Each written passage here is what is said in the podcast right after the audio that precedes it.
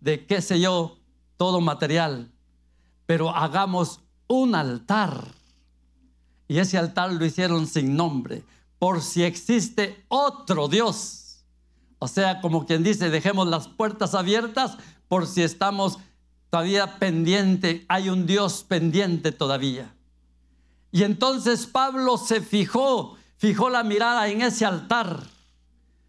Y entonces él les dice que él andaba predicando a ese Dios que hacía falta, que ellos no lo podían ver en ese altar. Al Dios no conocido. Porque el Dios que nosotros tenemos, amados hermanos, nunca lo hemos podido ver pero lo sentimos en nuestro corazón, porque es el Dios que no conocemos únicamente, lo conocemos por fe, porque vive dentro de nosotros. Y Pablo les decía a ellos que ese era el verdadero Dios, que podían tener muchos altares, pero ningún altar de esos era el verdadero altar como el último que tenía al Dios no conocido. Y Pablo les enseñaba y ellos decían, pero todo esto no lo entendemos, es un montón de palabrerío que no nos viene a la mente, no podemos nosotros comprender lo que él habla, porque era la palabra de Dios y ellos estaban hundidos y estaban confundidos en la creencia que ellos tenían en ese lugar. Pero Dios mandó a Pablo para que le abriera los ojos a todos los que estaban ahí sí que ciegos, adorando a dioses que no eran dioses. Pero vamos a seguir leyendo. Vamos ahora al libro de Deuteronomio. La palabra del Señor, amados hermanos, es preciosa y ahí sí que llega al lugar indicado donde se necesita. Vamos en Deuteronomios capítulo 11 y vamos a su versículo 26. Aleluya. Aquí el Señor Jesús, nuestro Dios, le hace un recordatorio a su pueblo. Vamos a, a Deuteronomios 11, dije, ¿verdad? 11, 26. Y mire lo que dice Deuteronomio 11, 26. He aquí, yo pongo, dice, hoy delante de vosotros, a los, dice, delante de vosotros, la bendición y la maldición. Mire, aquí estaba el Señor dándole una enseñanza, una directriz al pueblo de Israel. Pero quiero enfocarme y, créame que quiero regresar a, este, a Hechos, ahí donde estábamos, porque sí, había algo que me hizo falta ahí. Vamos al libro de Hechos, hermanos, perdón que los regreso otra vez.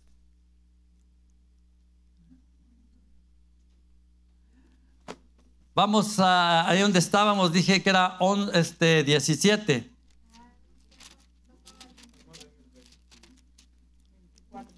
Hechos 17, perdón. Ok.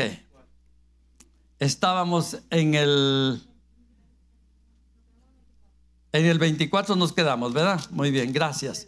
Vamos ahora al 25. Oh, en el 24 nos toca. Nos quedamos al Dios no conocido, en el altar que ellos habían visto, ¿verdad? Dice, el Dios que hizo el mundo y todas las cosas que en él hay, siendo Señor del cielo y de la tierra, no habita en templos hechos por manos humanas. Ese era el mensaje que daba Pablo. Y dice también el 25, ni es honrado por manos de hombres, como si necesitasen de algo, pues él dice, pues es quien da todo todos vida y aliento y todas las cosas. Amén. Quedémonos ahí. Quiero hablar acerca de, este lugar, amados hermanos, que menciona aquí donde ese lugar era de mucha este, enseñanza como una universidad. Y fíjense que no sé si ustedes hayan escuchado que de aquí se destacó un filósofo muy famoso. Yo sé que muchos han estudiado. Yo escuché esta predicación de alguien y se trata de este famoso que le decían Platón. ¿Oyeron ustedes ese nombre de Platón? ¿Verdad que sí? Un filósofo muy destacado. Ese filósofo, amados hermanos, mire, yo no sabía y él había ido a estudiar a ese lugar. Desde allí salió este hombre estudioso, como les digo, él estudiaba los astros, las estrellas y el ser humano. Y dice que su, su maestro, mire quién fue. ¿Han oído ustedes el nombre de Sócrates? También, ¿verdad? Él fue el maestro de, Platón. Y todo esto es bíblico, hermanos. Miren, todo esto, miren. Y dice que Platón no era su nombre Platón, sino que su nombre era Aristóteles. Me viene, me viene a mí esta predicación, amados hermanos, porque en cierto lugar en Guatemala trabajaba yo en una empresa y dice que hubo un predicador que llegó a una iglesia donde había, pues, en aquel, los lugares de nuestros países donde hay gente humilde que no ha tenido posiblemente un estudio avanzado como los tienen algunos. Incluso yo no, no tengo nada de, ese estudio. Pero dice que este predicador llegó y solo habló quién era Platón y quién era su maestro y, su nombre de él, pero no les explicó nada. Dice que cuando salió, dice mi amigo, porque él era estudioso, y le dicen los hermanitos, este hermano Manuel, yo me quedé en cero de la predicación. ¿Qué es eso de Platón y qué es eso de Aristócrates y qué es eso de esto y del otro? Y le dice, mire hermanito, le dice verdaderamente, yo he estudiado y yo sé que esa, es, esa, esa predicación viene muy profunda a nosotros. Yo también agarré y agarré muy poco. Lo único que le puedo decir que esos son este, filósofos que se, se prepararon en aquella época para que pudieran estudiar todo lo que les dije, astros, estrellas, eh, planetas y lo que es el ser humano. Entonces, oh, gracias, este hermano, le dijo, porque yo, mire, me quedé sin nada. Como entré, así voy a salir. Entonces, por eso yo les estoy explicando qué es lo que estudia esa filosofía. Y fueron hombres renombrados de que hasta la fecha se escucha esos, esos nombres. Fueron famosos filósofos filósofos que se prepararon y allí anduvo Pablo dándoles y hablándoles la palabra de Dios a ellos mismos, miren. Ellos estaban enterados de mucho estudio, pero no sabían lo que era la palabra de Dios. Por eso yo digo que toda persona que se reciba, sea licenciado, sea doctor, sea lo que sea, estudios profundos, si no ha leído la, la Biblia, no ha completado todo su curso. No sabe nada. ¿Por qué? Porque miren, estos eran estudiadores y cuando Pablo les daba la palabra, decían, ¿qué está hablando este? ¿Qué, ¿Qué, es esa palabra? No entendemos. Porque el que se ha metido a filosofías y a estudios terrenales no comprende las cosas espirituales. Y Pablo les daba la palabra y los motivaba y los dejó evangelizados ahí para que siguieran al verdadero Dios, al verdadero Dios que estaba en el último altar donde decía, donde decía la lectura, al Dios no conocido. A ese es el que yo les predico, le dice. Ya ustedes casi están por conocerlo. Ya le hicieron un altar y ahí ese es el mero Dios. Los otros que hicieron desde el principio, esos dioses no son dioses. Esos dioses son con letra minúscula. ¿Sabían ustedes que esos dioses nosotros tenemos que escribirlos con letra minúscula? ¿Sabía usted? Usted nunca vaya a escribir al Dios Todopoderoso con letra minúscula, porque la letra minúscula es para todos esos dioses que no son dioses. Pero el verdadero Dios tiene su letra mayúscula porque Él es el Rey de Reyes y Señor de Señores. Aleluya. Lo alabamos, lo glorificamos. Bendito es su nombre.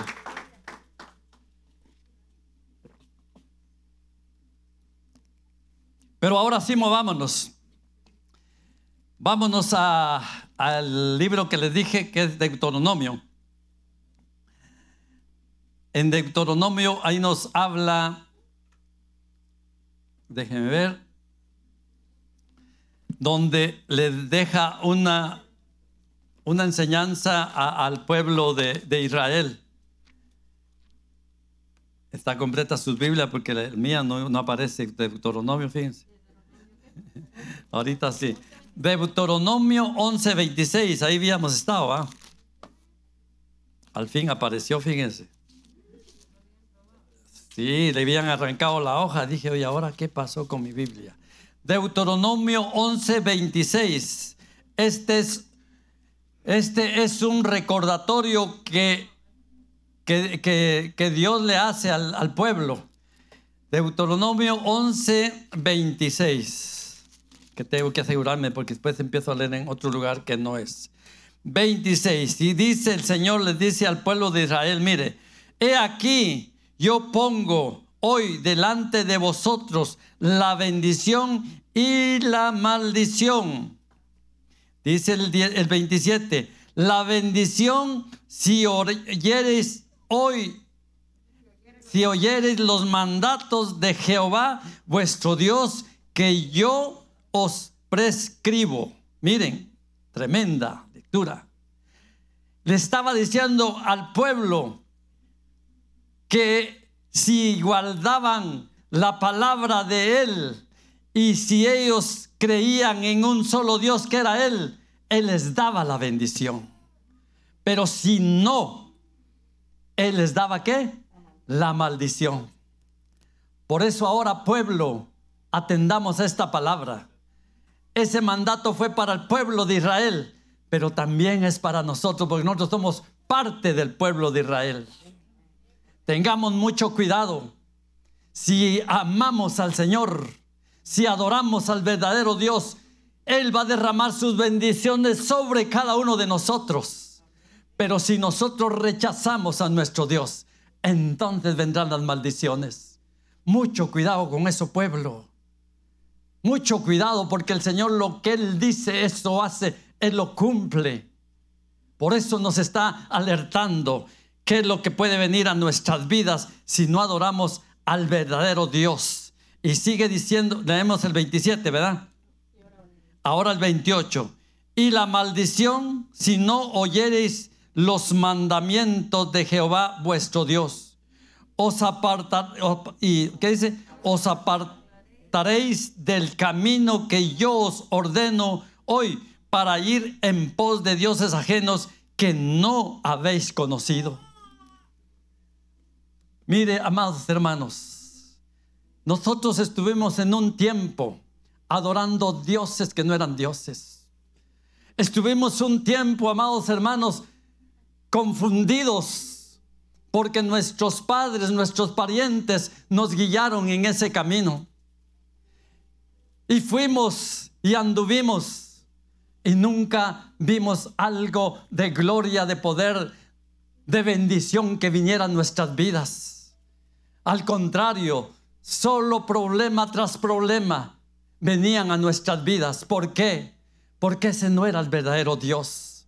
Ahora hemos conocido al Dios que es el verdadero Dios. Y aunque vienen pruebas y aunque vienen circunstancias porque estamos en este mundo y no nos vamos a, a, librar de todo esto, pero tenemos un Dios que está y sale a favor de cada uno de nosotros porque Él ha prometido ayudar a su pueblo, no dejarlo, no desampararlo. Y es el Dios que nos tiene aún de pie, amados hermanos. Por eso hay que darle la gloria, la honra a Él. Y por eso nos está dando este mandato que recordemos, que no olvidemos que Él es el verdadero Dios y que no existe otro que pueda hacer las obras que Él hizo y que sigue haciendo en nuestras vidas. Bendito es tu nombre, Señor.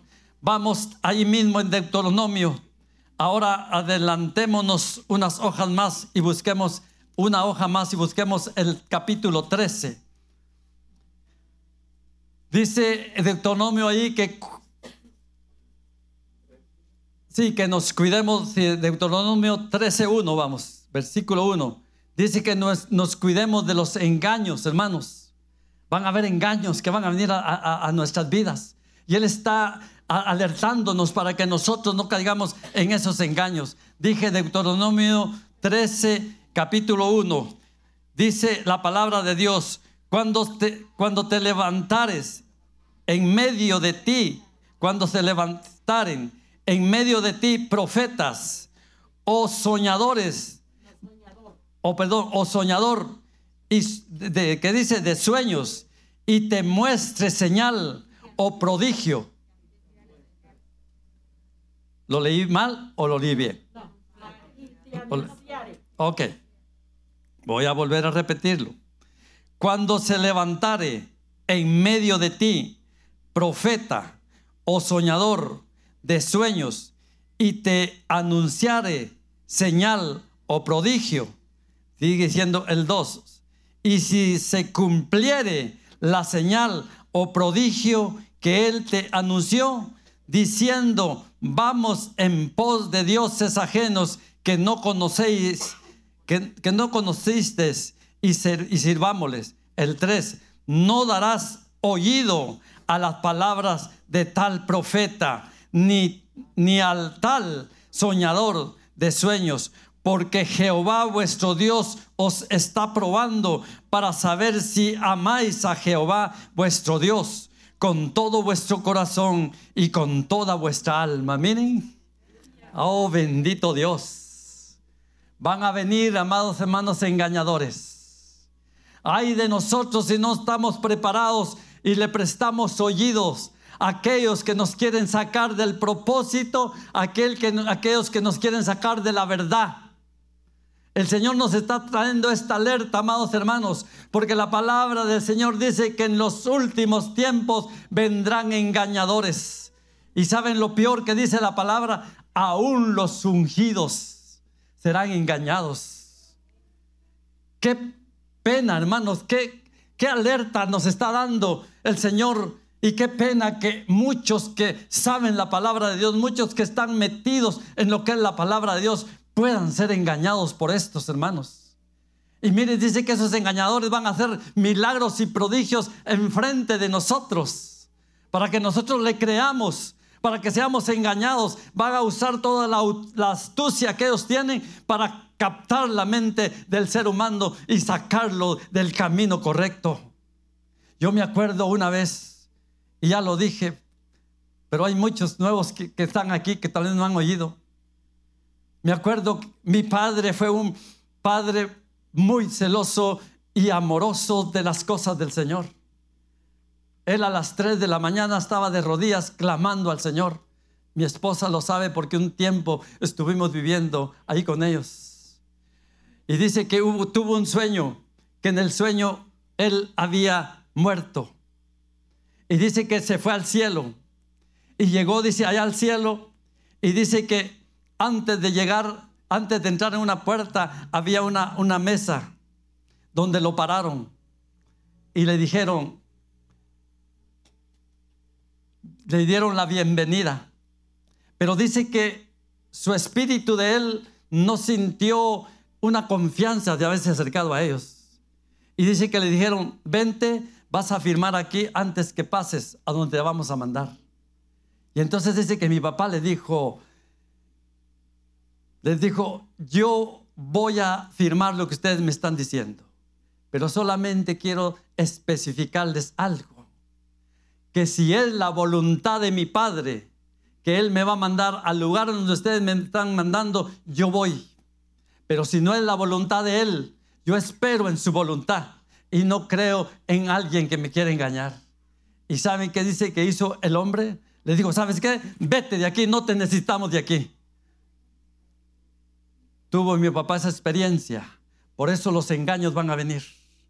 Quisieron engañarlo. En sueño él vio eso Y dice que vio los, los hombres y agarraron el libro, lo cerraron y era un libro grande que tronó. Entonces, ¿qué me da a entender ahí? Engañadores van a ver, hermanos. Pero hay de nosotros si ponemos atención y oído a las cosas que no son del Señor. Por eso, amados hermanos, es bueno que nos empapemos de la palabra. No pierda el tiempo usted en el Señor. Agarre este libro y cómaselo, como dice la palabra, que se coma el rollo, que se coma los pergaminos de, de, la palabra del Señor. No es que literalmente usted se va a comer el papel, cómase la palabra y que quede aquí para que esté preparado, para que cuando vengan las circunstancias, usted no va a ser engañado. Usted sabe la verdad, usted está preparado con la verdad. Por eso es que la palabra dice, mi pueblo perece por falta de conocimiento, pero ya no es culpa de Dios, ya no es culpa de nadie, es culpa de nosotros porque no nos metemos a escudriñar este libro que nos enseña muchas cosas para prepararnos. Linda es la palabra, amados hermanos. Avancemos. Yo no sé si leí todo, me iba a llegar hasta hasta hasta el 5. Solo me quedé en el 3. El 4. Bueno, vamos al 4. Terminémoslos. Dice, pero empecemos del 3 para que le encontremos más sentido. No darás, dice, oído a la palabra de tal profeta, ni, ni al tal soñador de sueños, porque Jehová vuestro Dios os será probado para, perdón, nos está probando para es, para saber si amáis a Jehová, a vuestro Dios, con todo vuestro corazón y con toda vuestra alma. El 4 eh, dice, en pos de Jehová, vuestro Dios, andaréis y a él, a él temeréis, guardaréis sus mandatos y escudriñaréis, escucharéis su voz. ¿Y, qué dice más? Y a, a él serviréis y a él, ¿qué dice? Seguiréis. En otras palabras, todos los eis tienen que obedecerle aquí.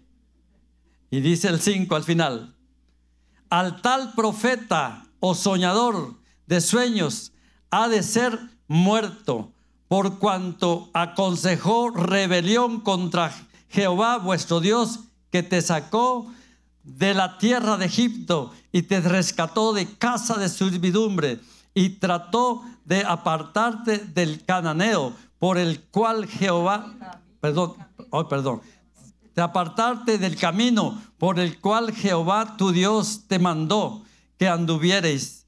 Así quitarás, quitarás el mal de en medio de ti. Tremenda palabra. ¿Quién se va a levantar para dar un mensaje de parte de Dios si no Dios le ha hablado?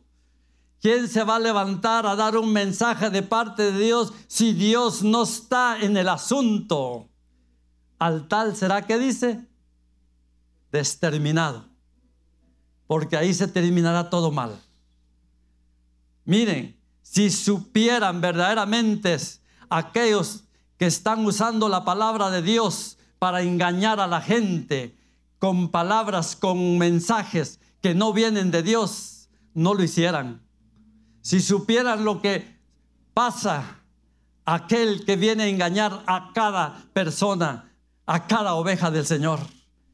Qué tremenda es la palabra, hermanos. Por eso nosotros no podemos venir y voy a, voy a poner un ejemplo y decir, hermano Noé, Dios me dijo esto y esto, si no viene la palabra de Él. Que Dios me guarde de usar estos labios, de dar una palabra que no viene de parte del Señor. Porque cuando venga de parte de Él, entonces sí me haré yo con ese ánimo y con ese derecho de decirle el mensaje al hermano Noé. Porque de otra manera ya no tengo vida. El Señor me determinará. Por eso tenemos, amados hermanos, que estar alertos en todas las enseñanzas. Vamos ahora al libro de Jeremías. Bendita palabra del Señor. Vamos a Jeremías capítulo 44 y su versículo 3.